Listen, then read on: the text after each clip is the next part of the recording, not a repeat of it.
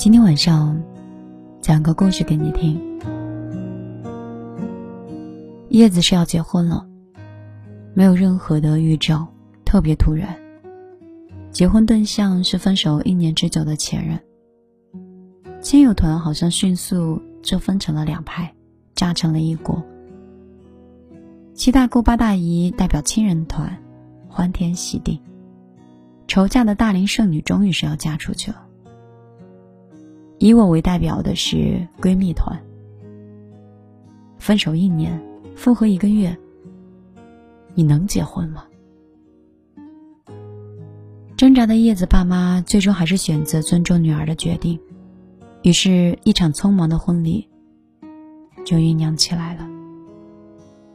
拍婚纱、选酒店、订婚庆，一切都仓促的进行当中。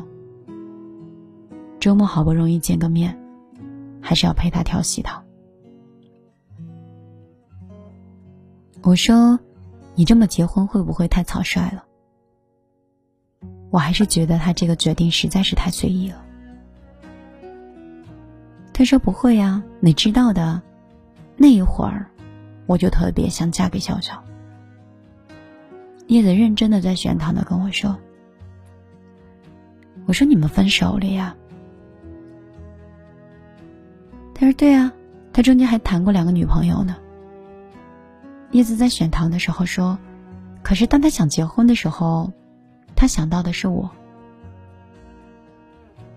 看着叶子一脸幸福，我说不出来什么感觉，毕竟一年前。他们分手的原因是小小不想结婚。在叶子已经跟他交往三年，他见过家人朋友，也到适婚年龄的时候，男生不想结婚，这句话让叶子坠入了地狱。和笑笑分手的那一年，叶子在家人的安排下参加了很多次相亲，他真的已经麻木了。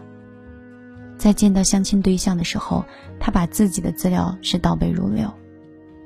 叶子，二十八岁，人事主管，月薪七千，独生女，因为年龄问题被家人强迫相亲，无不良嗜好，但是不爱做家务。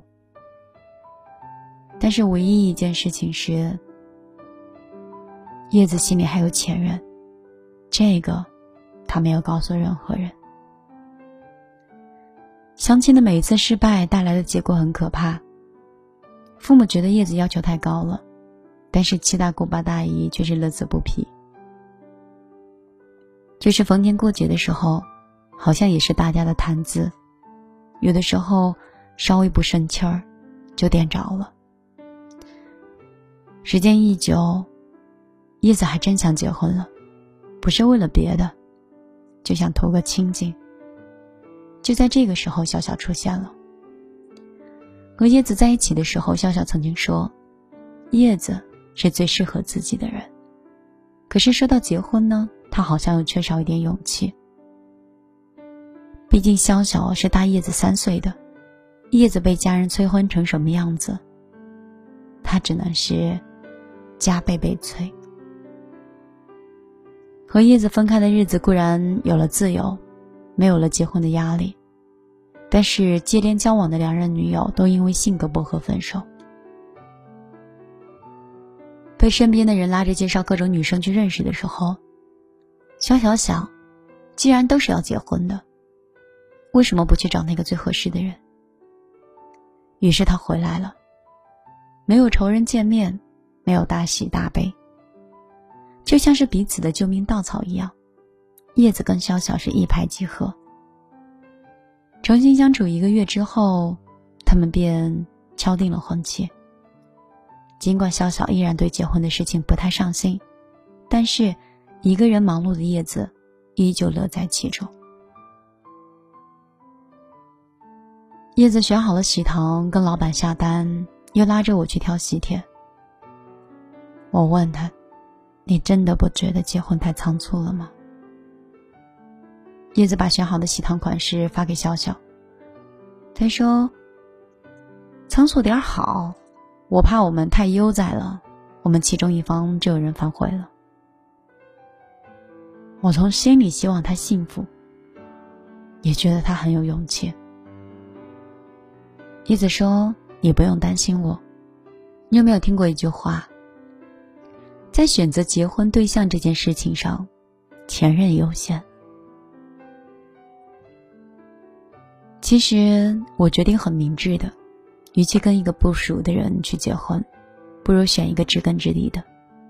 毕竟我们当初不是因为不可调和的矛盾，现在也都有了结婚的诉求。那天我一直听叶子讲。他回忆起他跟香香恋爱的时候，对方会给他烧饭，洗完澡会给他吹头，他闹脾气的时候、伤心的时候也会逗他开心。有一年叶子生日，为了逗他开心，狗毛过敏的潇潇送了他一只狗。后来叶子又因为心疼，就把狗送给了朋友。他说那三年，是他最幸福的时光。如今的他开始憧憬另一段幸福的开始，但是尽管带着几分不确定和未知，我还是希望他幸福。我心里可能更希望的是，他们是发自内心的，想跟彼此走进婚姻的殿堂，而不是在结婚的这件事情上最解忧。毕竟，最好的婚姻，不是最合适。而是想到余生是你，就希望余生快一点开始。因为我不知道下一辈子还是否能遇见你，所以我今生才会那么，把最好的给你。晚上好，这里是米粒的小夜曲。我是米粒。我希望听完这个故事的所有的小仙女，都不要为了结婚而结婚。我希望你们最后有一天都嫁给爱情，而不是因为将就。我是米粒，每天晚上都会像朋友、像恋人、像家人一样在你耳边。我不知道电波的另一端你是谁，在哪里，在做着什么样的事情。其实也无需知道。如果你在寂寞的时候，或觉得有点低落的时候，如果你心里有点乱，你至少可以来到这里。绵丽的小叶菊和庭前花开，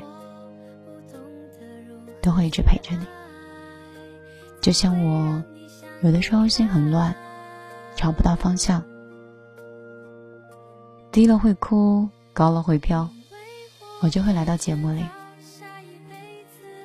我会通过文字，通过话筒告诉自己：嘿，你是大家的米粒，你不可以被生活改变哦。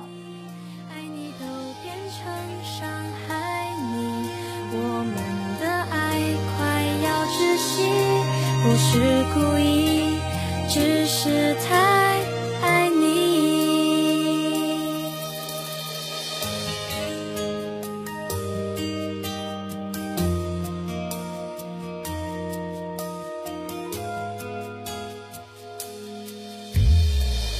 原谅我真的喝醉了，因为我真的就被寂寞吞噬了，爱着你的快乐。我知道这样不应该，也知道你会受伤害，只是不想再让自己对你太过依赖。我明白，你给的爱是真实的存在。只是我